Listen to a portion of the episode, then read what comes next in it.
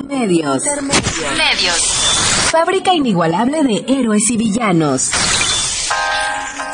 Intermedios. Los medios son más que el cuarto poder. Intermedios. Con Tania Rodríguez y Juan Manuel Valero.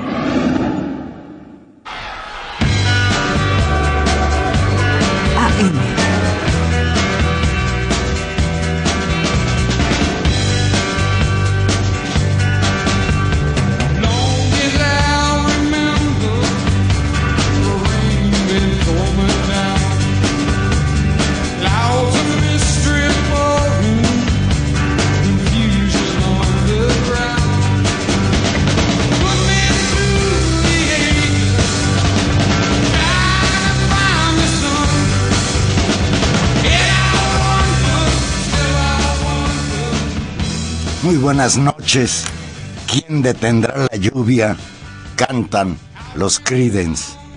Pues lo saluda Juan Manuel Valero con el privilegio de poderlo hacer a través de los micrófonos de Radio UNAM, aquí esperando la llegada de Tania Rodríguez, que está enredada en un embotellamiento de tráfico en el segundo piso del periférico. Ojalá tenga suerte, ojalá lo tengamos aquí pronto.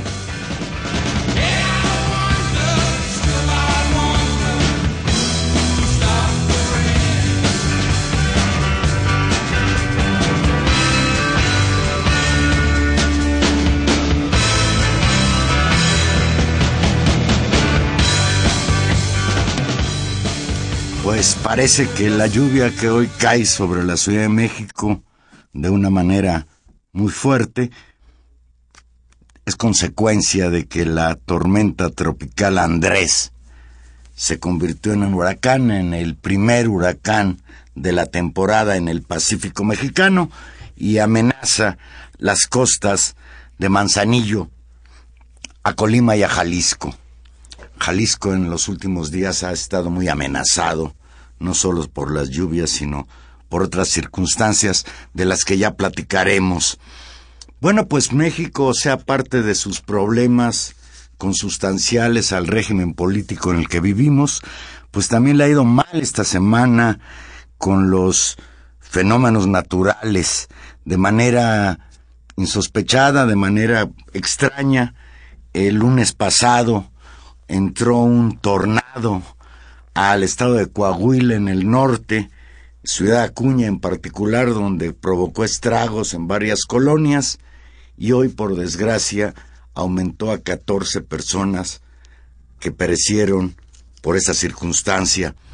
Pues así, así abrimos hoy intermedios. Recuerde que estamos en vivos y usted se puede comunicar con nosotros al 5536 8989 o si nos hace favor de escucharnos desde otra ciudad que no sea la Ciudad de México, por internet puede llamarnos sin costo al 01800 50 52 688. Llámenos, platícanos si está lloviendo allá por donde usted vive. ¿De qué se puede hablar en México aparte de la lluvia y los tornados? Creo que son recurrentes, y esto es muy grave, dos temas. La corrupción, la corrupción en las altas esferas del gobierno mexicano y desde luego la violencia, la violencia que cada semana nos trae una nueva situación como la que sucedió el viernes pasado en el municipio de Tanuato, en Michoacán, casi en la frontera con el estado de Jalisco, donde en un supuesto enfrentamiento entre la Policía Federal y supuestos integrantes del llamado cartel Jalisco Nueva Generación, arrojó un saldo terrible de 43 muertos. El número 43 como un número emblemático de la tragedia en la que estamos viviendo en México. Antier se cumplieron ocho meses, por cierto, de la desaparición forzada de los 43 estudiantes de la normal rural de Ayotzinapa, y pues todavía ni los papás ni muchos de nosotros creemos la versión oficial del ex procurador Murillo Karam, los papás siguen exigiendo que aparezcan sus hijos y que aparezcan con vida.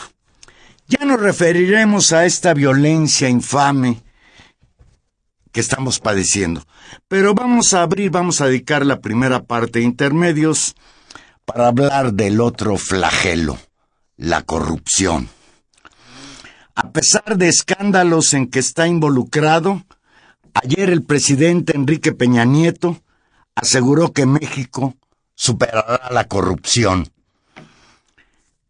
En una acción inusual, Peña Nieto publicó ayer un artículo en al menos cinco periódicos. Cinco periódicos le abrieron sus puertas a Enrique Peña Nieto para que escribiera un artículo referido a la ley anticorrupción. Estos periódicos son La Jornada, El Universal, Excelsior, Milenio y El Financiero. Ahí en ese artículo, Enrique Peña Nieto aborda las virtudes de la reforma constitucional que promulgó en la misma tarde de ayer en Palacio Nacional en el texto expresa más o menos lo mismo que fue su discurso de promulgación de la nueva ley. A tres años de haberse comprometido, cuando era candidato a la presidencia de la República, a crear una comisión nacional anticorrupción. Inclusive prometió una iniciativa en este, en este sentido para acabar con este terrible problema. En el discurso y en el artículo calificó su reforma, la reforma que crea el Sistema Nacional Anticorrupción, como la reforma transformadora número 12, pues sostuvo se trata de un cambio de paradigma, una reforma contra la impunidad. Suena bonito, Humberto, suena muy bonito. De acuerdo con Peña Nieto y leo textual, para superar un problema estructural se requiere una respuesta estructural. Y a su juicio la reforma implica un cambio de paradigma, pues ahora quien incurra en actos de corrupción será sancionado y deberá resarcir el daño, devolver lo que se robó. Solo que en esta ley, el presidente de la República está exento. El presidente de la República, de acuerdo con la nueva ley anticorrupción, no puede ser investigado por delitos que lo pudieran implicar en tráfico de influencias, sobornos y otras conductas muy, muy, muy reiteradas entre los gobernantes en México, y esto sí hay que decirlo, con independencia de a qué partido pertenezcan. Todos le meten con ganas a la uña en las finanzas que son de todos, las finanzas públicas. En conferencia de prensa realizada, perdón, ya iba a hablar del asunto que está en medio de esta ley anticorrupción. Dice Peña Nieto, y voy a, leer textual. Como presidente de la República, estoy firmemente comprometido con el combate frontal a la corrupción y con el fortalecimiento de la legalidad, la transparencia y la rendición de cuentas. Peña Nieto destacó que la reforma constitucional establece una hoja, una hoja de ruta por el tinglado legislativo secundario. Esto dicho en español quiere decir que el sistema creado no podrá operarse hasta que el Poder Legislativo analice, discuta y en su caso apruebe las leyes que harán efectiva la reforma constitucional, las llamadas leyes secundarias que siempre acompañan a una reforma constitucional y que históricamente en este país, al menos en los últimos tiempos, reformas que en la ley general parecen muy progresistas, como fue la ley de radio y televisión, por ejemplo, a la hora en que vienen las leyes secundarias, la letra chiquita, las reformas palidecen. Y en este caso, los poderes fácticos, las grandes cadenas de televisión, Televisa, TV Azteca, pues sortearon la llamada reforma de comunicaciones y radio y televisión. Confiamos en que esta nueva ley anticorrupción, que está rasurada en cuanto no toca al presidente de la República, y creo que tampoco a los gobernadores, sí, pues no, no se debilite más a la hora en que entran las leyes secundarias. La creación de... El, el hecho más relevante es la creación de una Comisión Nacional Anticorrupción, que fue propuesta desde mayo de, de 2012, cuando aquellas movilizaciones, ¿se acuerda usted?, de Yo Soy 132, parecían empañar un proselitismo que conforme a los estudios de opinión era mero trámite. Peña Nieto ya se sentía presidente y nos prometía a todos los mexicanos que iba a atacar este flagelo, la corrupción. Yo no sé si los tiempos a veces se juntan, si existen las condiciones o al gobierno de la República le falta lo que se dice en inglés timing. Porque esta ley anticorrupción se da en medio de un pavoroso escándalo de sobornos y tráfico de influencias en el que están involucrados la transnacional española OLH y distintas instancias del gobierno de México, incluido desde luego el gobierno federal, que hoy dirige Enrique Peña Nieto. Tras el nuevo audio escándalo de altos funcionarios de la empresa constructora española OHL, la Secretaría de Comunicaciones y Transportes anunció que pedirá una auditoría a las obras y contratos con este corporativo a la Secretaría de la Función Pública, esta que dirige Virgilio Andrade sobre las ocho concesiones vigentes de OHL que representan el 17% de sus ingresos totales. Al mismo tiempo, OHL México, recuerden ustedes que esta empresa es una empresa transnacional española que opera en México desde hace algunos años. Las operaciones de OHL se iniciaron en México bajo el gobierno de Arturo Montiel, allá en el Estado de México, a quien se considera, y, y Enrique Peña Nieto no lo niega, como su padrino político. Incluso hay quien señala que es tío, que son parientes él y Enrique Peña Nieto. Sin embargo, en la época que más floreció OHL con sus concesiones en México, fue precisamente en la época en que llegó al gobierno de esa entidad el hoy presidente de la República. Y hoy sigue OHL teniendo concesiones millonarias para realizar obras en el Estado de México y también para el gobierno federal, incluida la paraestatal Petróleos Mexicanos. El escándalo, el videoescándalo al que hacía referencia, tiene que ver con que dos funcionarios de OHL platicaban sobre presuntos sobornos a magistrados del Poder Judicial mexicano.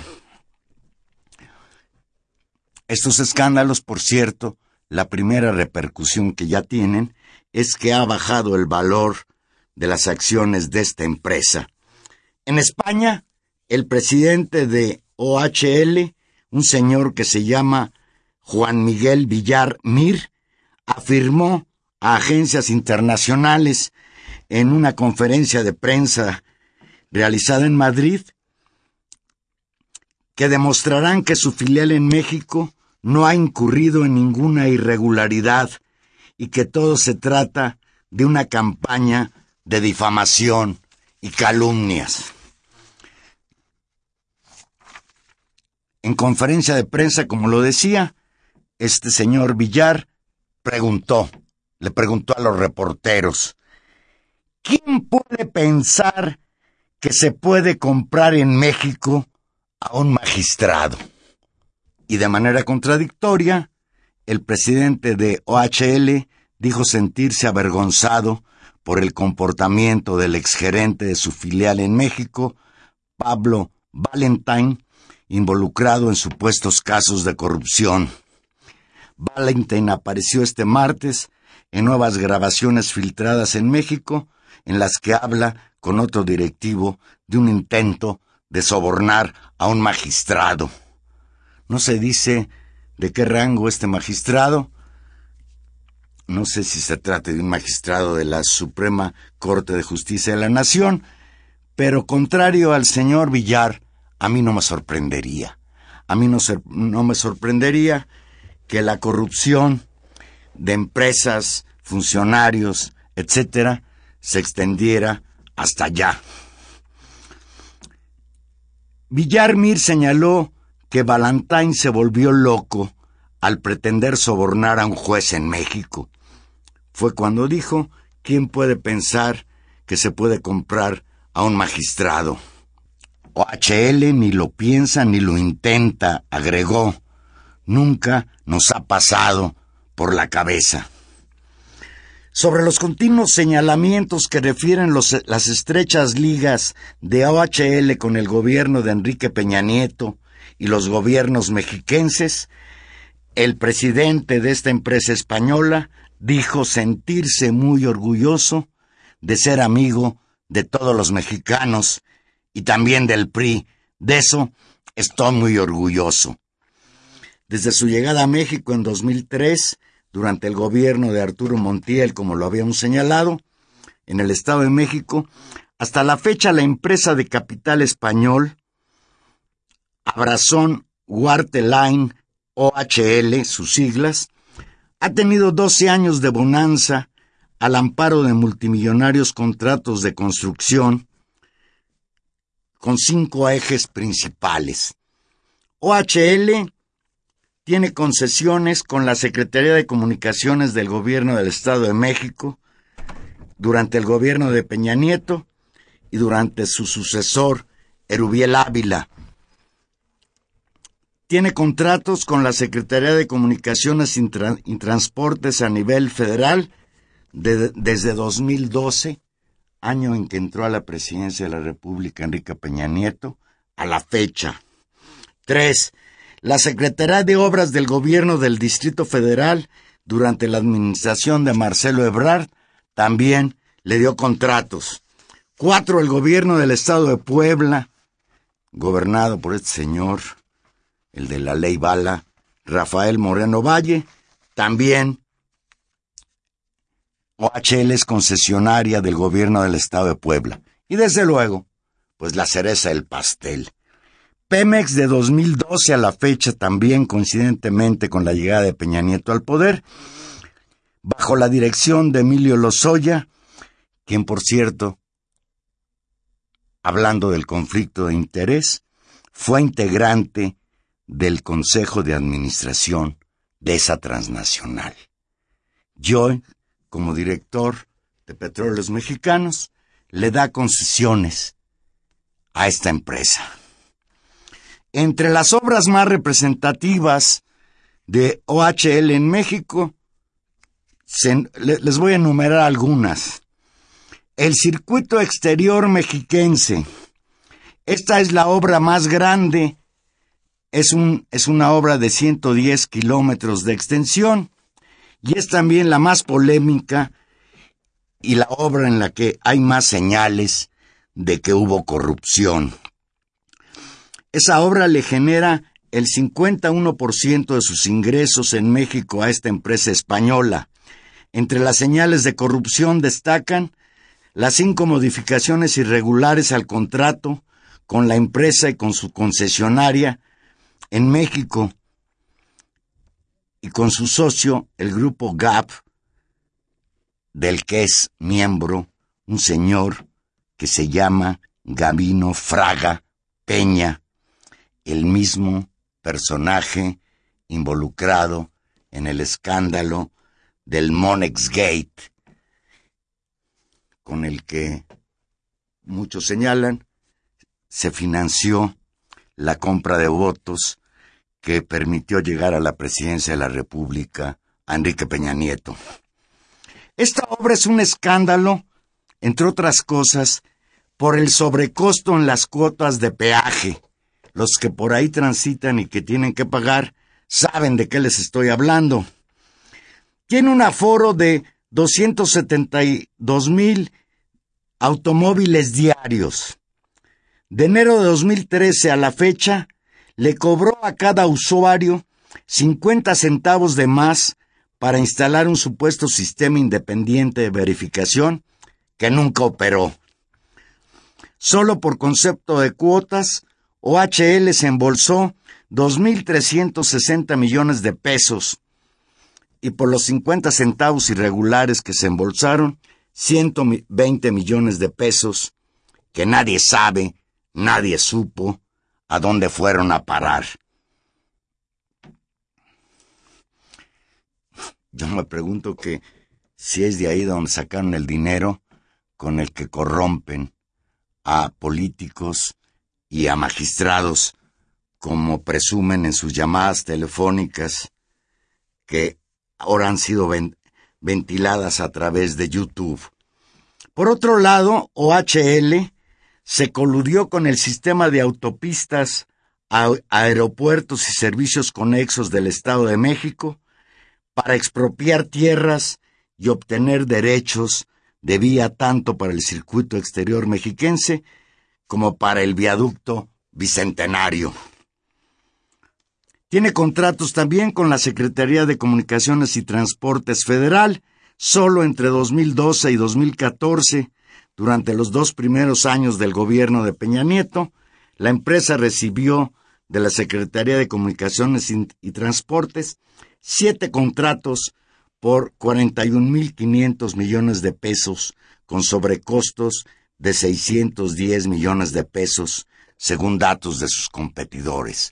O sea, lo que se está diciendo es que hay indicios de que OHL no solo recibió contratos muy, muy importantes por la magnitud de las obras, sino que se coludió con los funcionarios de la Secretaría de Comunicaciones y Transportes para sobrevaluar el precio de su trabajo y en ese sentido, pues, defraudar a la hacienda pública para beneficio, pues, de los pillos de la empresa y del gobierno que se coludieron para inflar los contratos. Entre las obras más importantes que ha recibido de la actual administración, destacan el primer tramo del tren interurbano México-Toluca por un monto de 10.148 millones de pesos.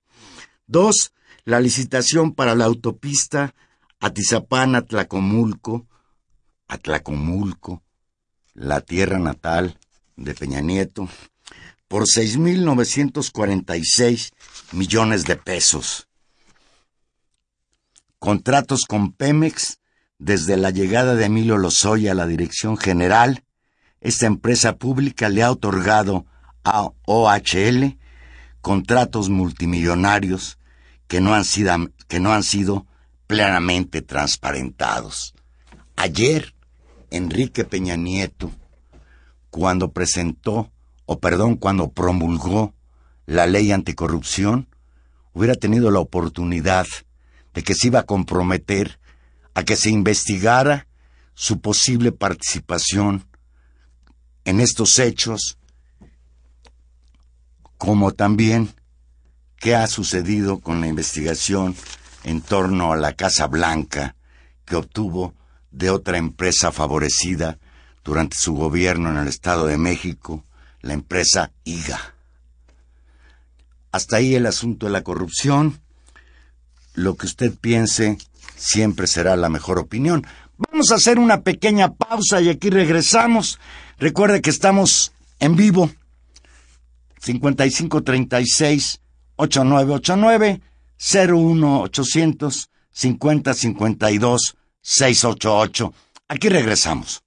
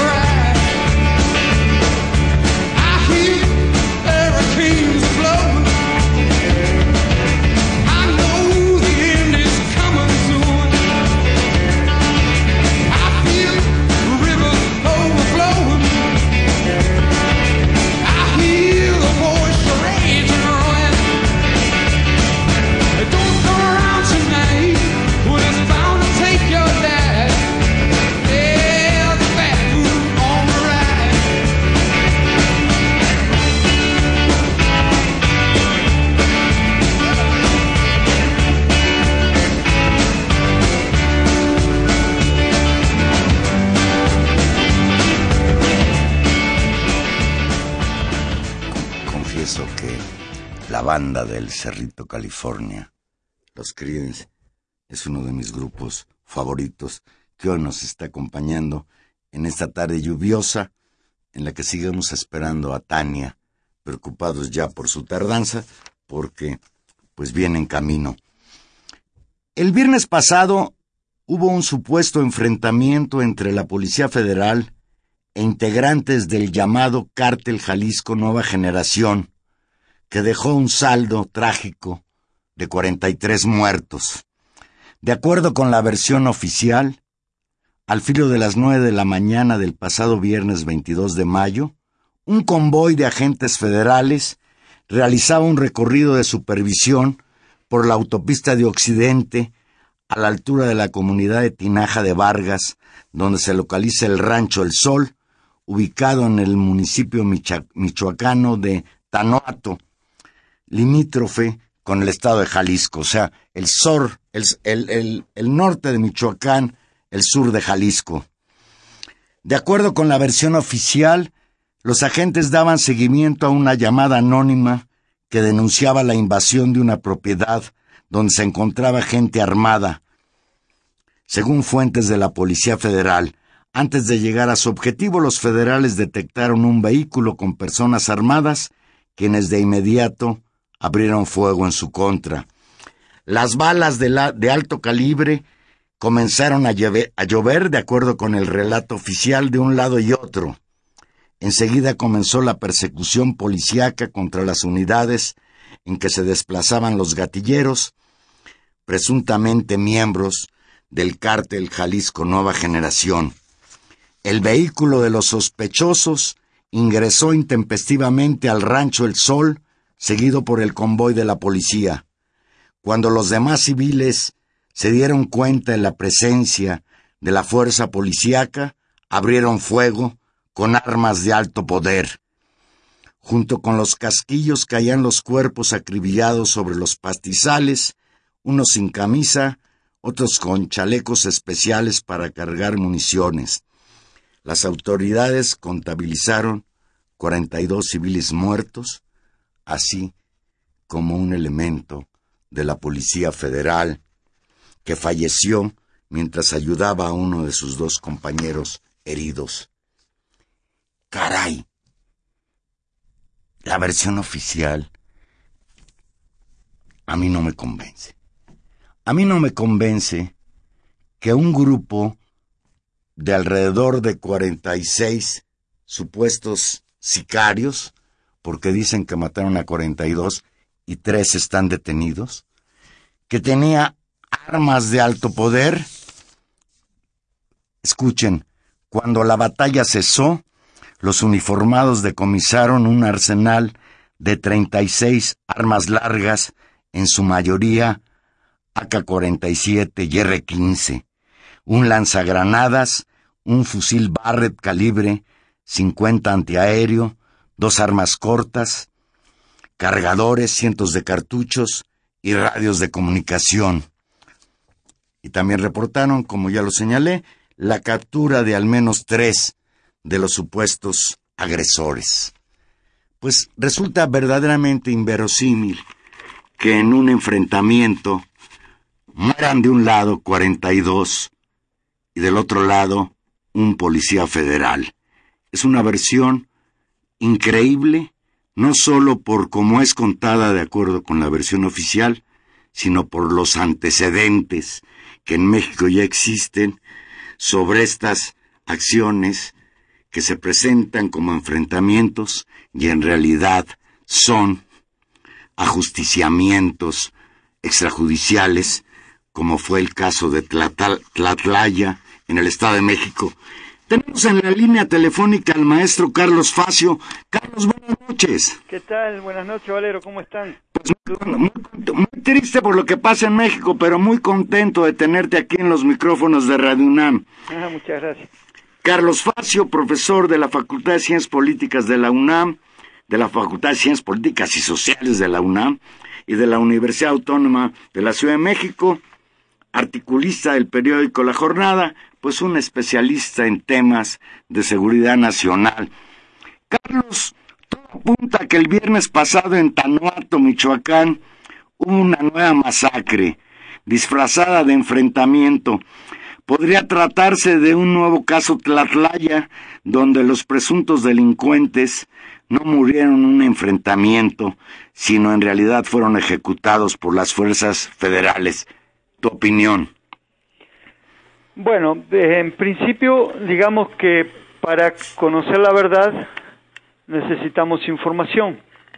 La información que tenemos inicialmente, la fuente sobre el hecho, ha sido el, el comisionado de la Policía Federal, Galindo, y también el, el comisionado de seguridad este, Montalejandro Rubido. Ellos han manejado justamente eh, determinada información y nosotros lo que tenemos es que tratar de llegar a la verdad a partir de esa información, pero resulta que esa información presenta muchas eh, incongruencias.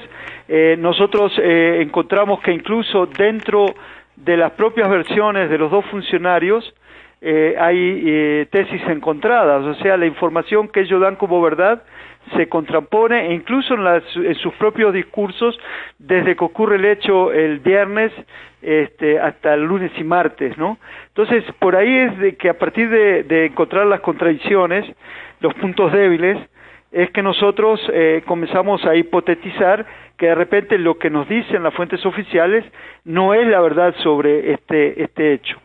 Hay, hay para, para empezar, digamos, algo que no se ha planteado mucho, pero creo que un dato para llegar a la verdad es que eh, tanto el comisionado Galindo como Monte, eh, Alejandro Rubido presentaran a la opinión pública eh, lo que es eh, la prueba fehaciente de lo que ocurrió.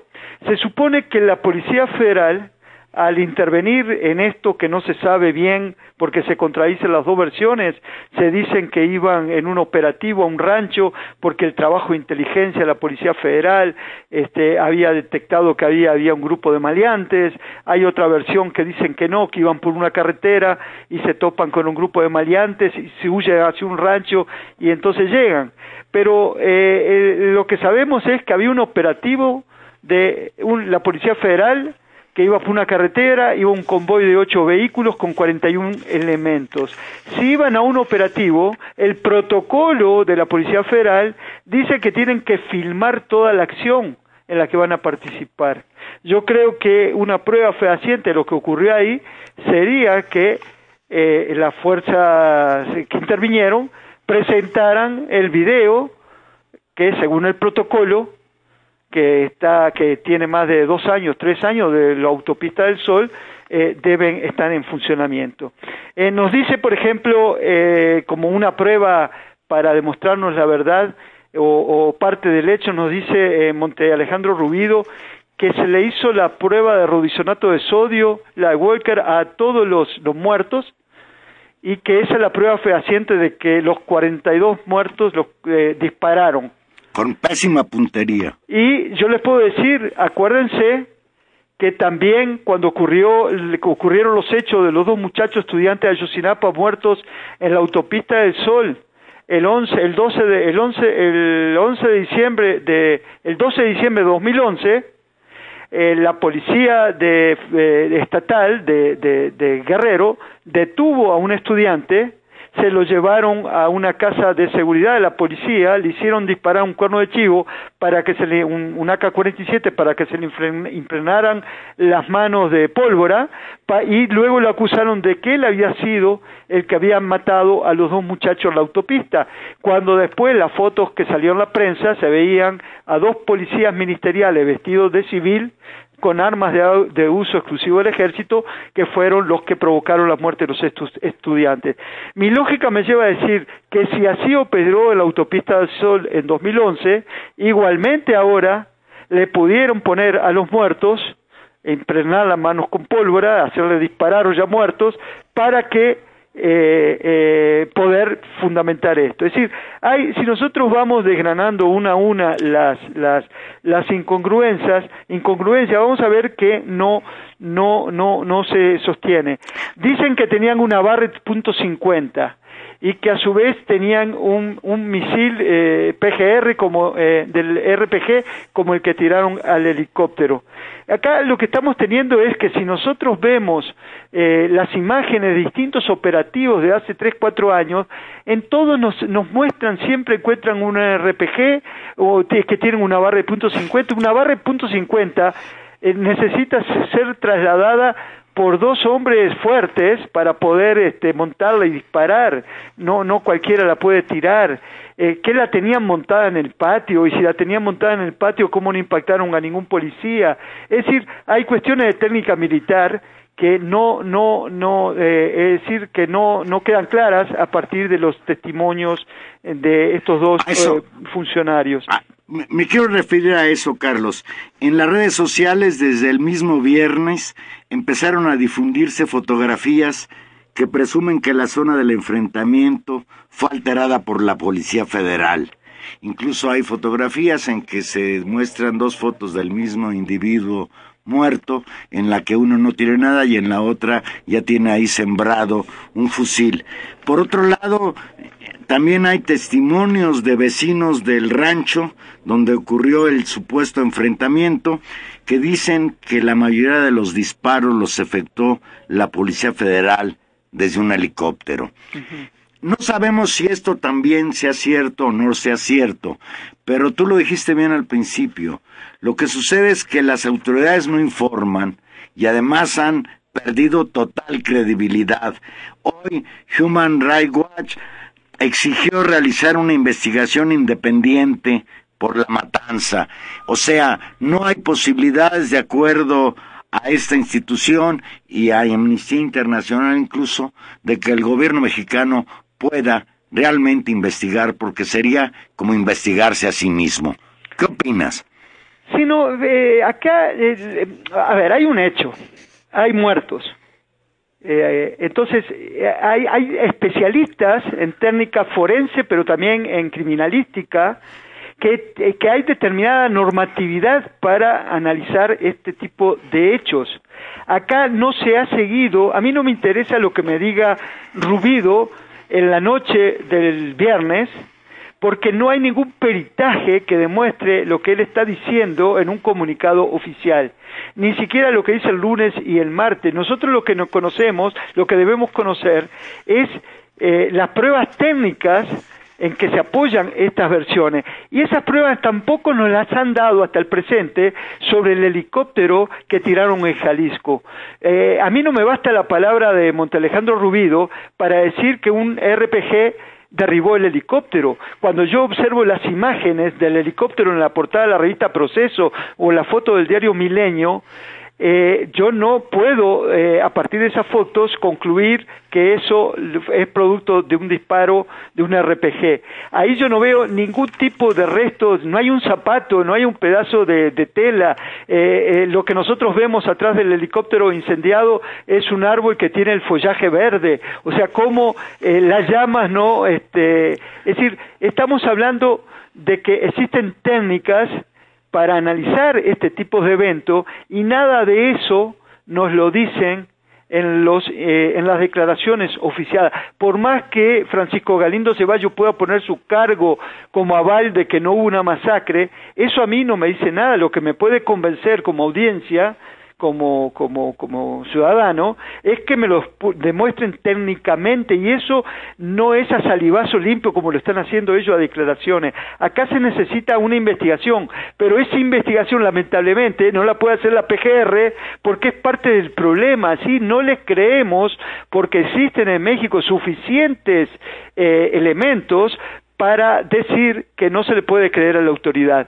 Si mintieron en Tlatlaya, y esto lo dijimos hace tiempo, pueden estar mintiendo en Ayosinapa, pero pueden estar mintiendo en Apatzingán, como pueden estar mintiendo en el caso del helicóptero y ahora en esto que ocurrió también aquí en este municipio. Hay otra cuestión que nosotros vemos desde el día viernes. El sábado ya se comienza a sembrar en algunos medios eh, información que va a ser, eh, mejor dicho, a sembrar datos que luego van a ser retomadas por las autoridades el lunes y el martes para reforzarlas. En esa información, por ejemplo, se nos dice que Tanguato está dentro del corredor de la droga. Es decir, ya desde el comienzo, mediante las filtraciones de sábado y domingo, se está criminalizando a todos los pobladores de, la zona. Pero aquí no hay ni siquiera el principio de presunción de inocencia de los muchachos muertos. Es decir, el Estado no, no, debe demostrar con datos. Es decir, acá lo que nosotros estamos viendo, que no hay una investigación rigurosa y la PGR no tiene credibilidad.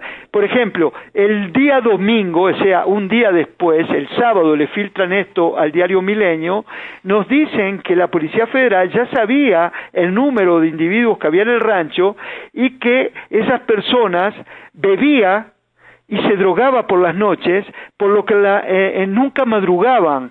Y entonces dice, este trascendió del diario Milenio, que cuando el Comando Federal lanzó la ofensiva muy temprano, la respuesta fue desordenada e imprecisa y reinó el desconcierto y la sorpresa, además de que los caídos se vieron inexpertos en el uso de las armas, aunque aún así lograron matar a un policía y disparar un fusil Barrett calibre 50. Lo que nos están diciendo ahí ya que eran eh, eh, bebedores drogados que estaban este, mal por eso, pero no obstante lo cual lograron matar a un policía y manejaron una punto cincuenta.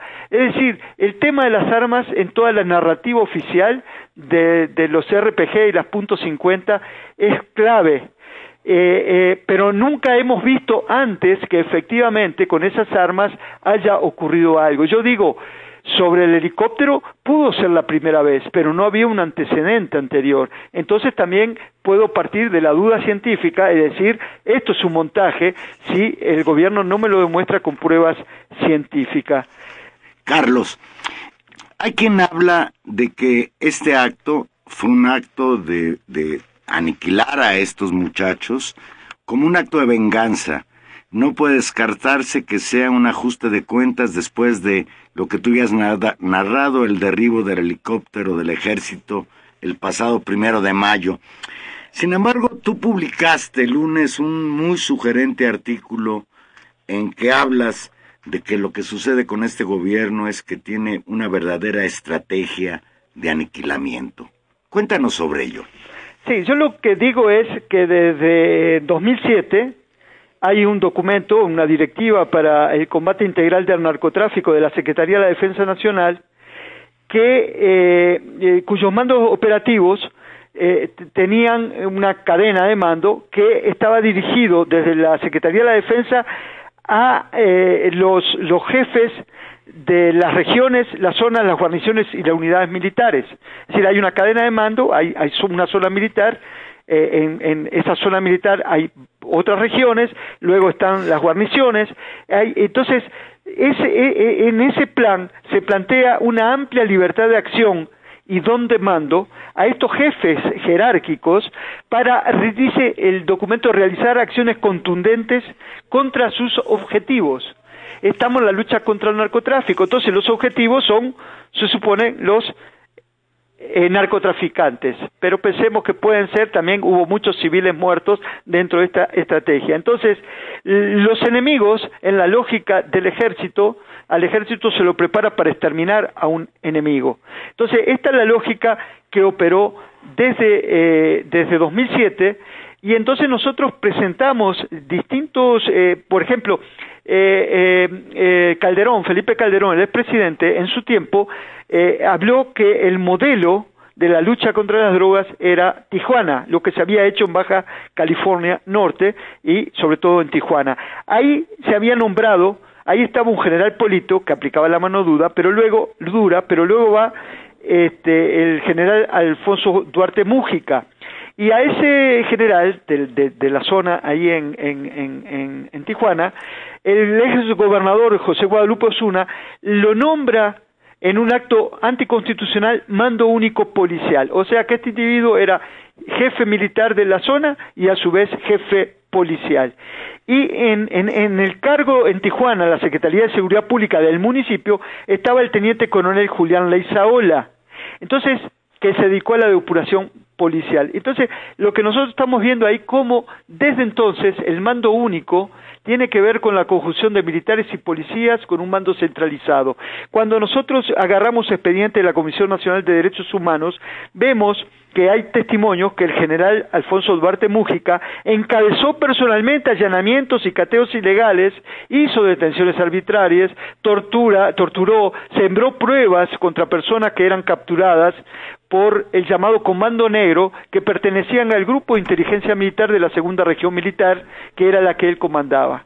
Entonces, ahí tenemos nosotros un, eh, cuando yo digo nos tenemos que fundamentar en hechos, ese es un documento de la Comisión Nacional de Derechos Humanos. Esto está hoy en la Comisión Interamericana de Derechos Humanos y en la Corte Penal Internacional.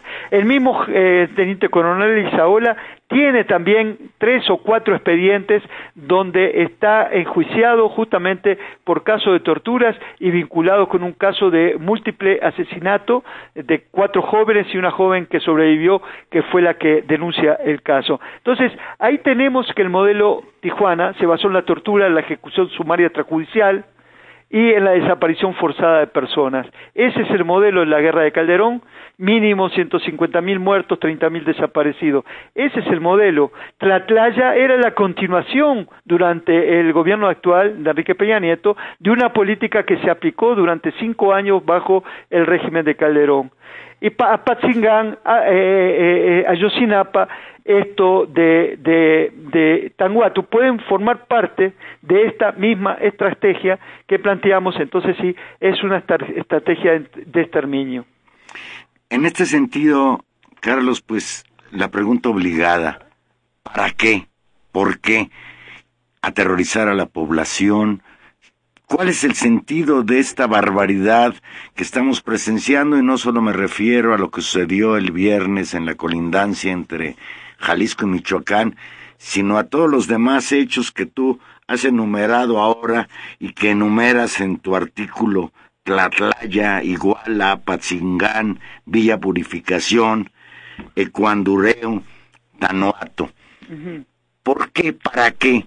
Bueno, yo parto de, de, de, una explicación que es que en 2006, en ese año, hubo, eh, eh, se expresaron formas sistémicas y antisistémicas, eh, organizaciones sistémicas y antisistémicas se planteaban un cambio en México por la vía electoral, algunos en forma legal, por la vía eh, de la movilización y, pero ajena a las formas parlamentarias, eh, fuerzas como el ZLN, el EPR, es decir, eh, vimos que ocurrió Atenco, vimos que ese año se, se, se, dio la resistencia civil pacífica contra el fraude electoral, vimos que estuvo toda la, la revuelta de Oaxaca que da surgimiento a la APO y que eh, ahí se ponen en práctica distintas formas de lucha que rondan la acción directa, o sea que llegan al límite de la acción directa. Es decir, eh, digo, 2000, 2006 es un año clave donde distintas fuerzas del país de manera sistémica y antisistémica plantean un cambio. La guerra de Calderón a las drogas no es una guerra contra las drogas, sino que intenta desarticular por la vía del terror, eh, de la militarización del país y de la aplicación de políticas que generan terror, miedo paralizante en la población, estaba dirigida justamente a desarticular todas estas manifestaciones que habían como se habían sintetizado en 2006 producto del acumular de fuerzas populares de los años anteriores. Eh, entonces, esa es una parte de la explicación. Por otra parte, acordémonos que lo que hizo luego que lanza su guerra a las drogas Calderón es tratar en 2008 de hacer la privatización de Pemex con aquel tesorito que está perdido en el fondo del mar, en el Golfo, que es lo que consigue recién hacer ahora eh, Peña Nieto.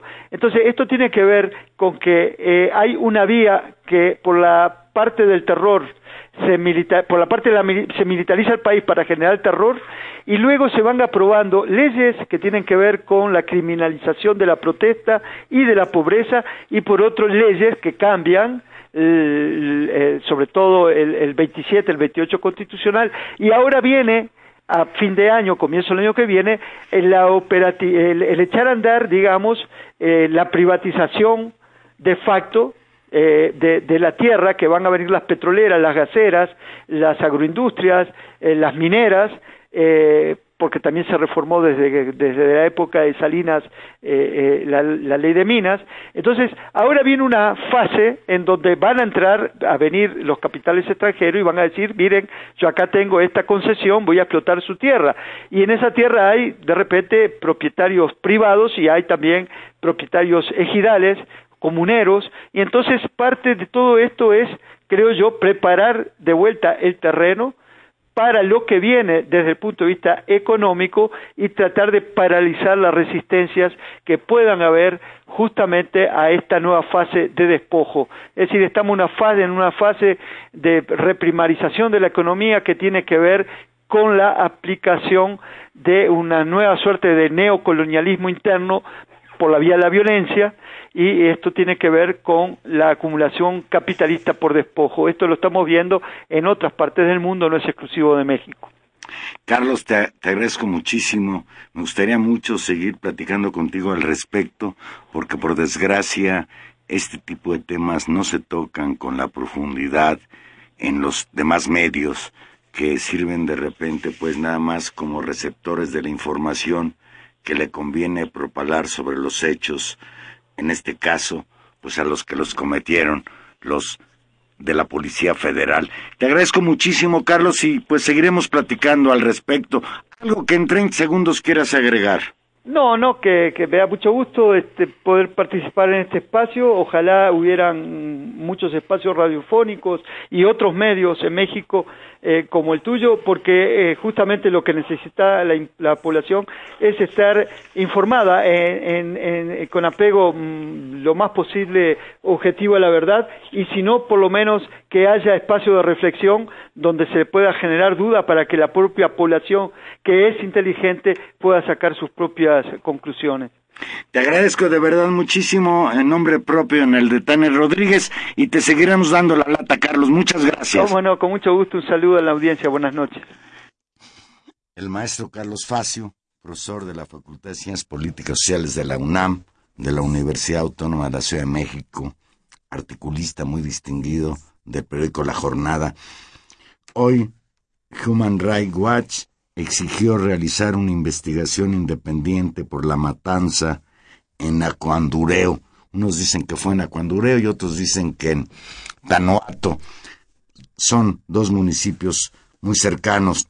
Leo textual, dice Human Rights Watch que 42 civiles hayan muerto y que las fuerzas de seguridad hayan sufrido una sola baja genera serias dudas sobre el uso de la fuerza proporcional. Pues con esas dudas nos vamos. Muchísimas gracias. Estuvimos hoy con ustedes en los controles técnicos.